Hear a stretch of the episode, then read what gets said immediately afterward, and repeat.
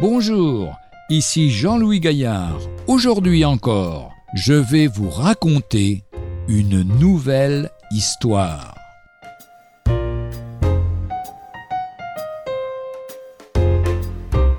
Aimez vos ennemis.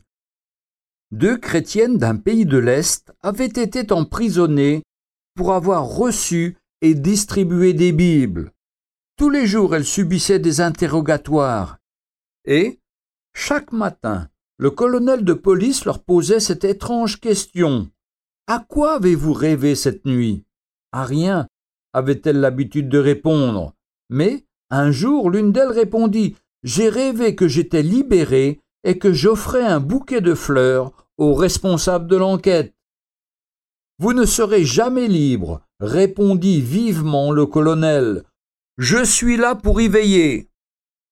Beaucoup de prières montèrent vers Dieu et, au bout de six mois, nos deux croyantes furent libérées.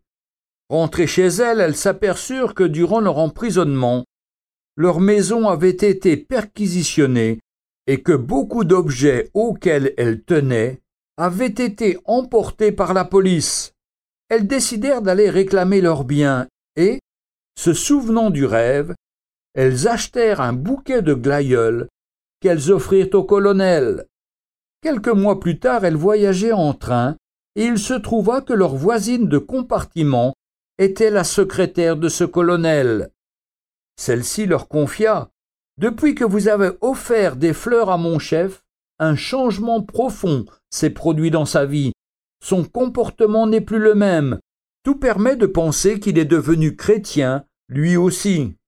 Voici ce que nous dit l'apôtre Paul dans la deuxième épître aux Corinthiens, chapitre 6, versets de 4 à 10. Beaucoup de patience dans les tribulations, dans les calamités, dans les détresses, sous les coups, dans les prisons, dans les séditions, comme pauvres, et nous enrichissons plusieurs, comme n'ayant rien, et nous possédons toutes choses.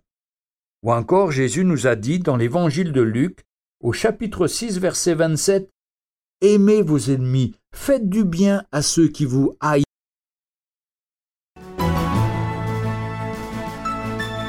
Retrouvez un jour une histoire sur www.365histoire.com.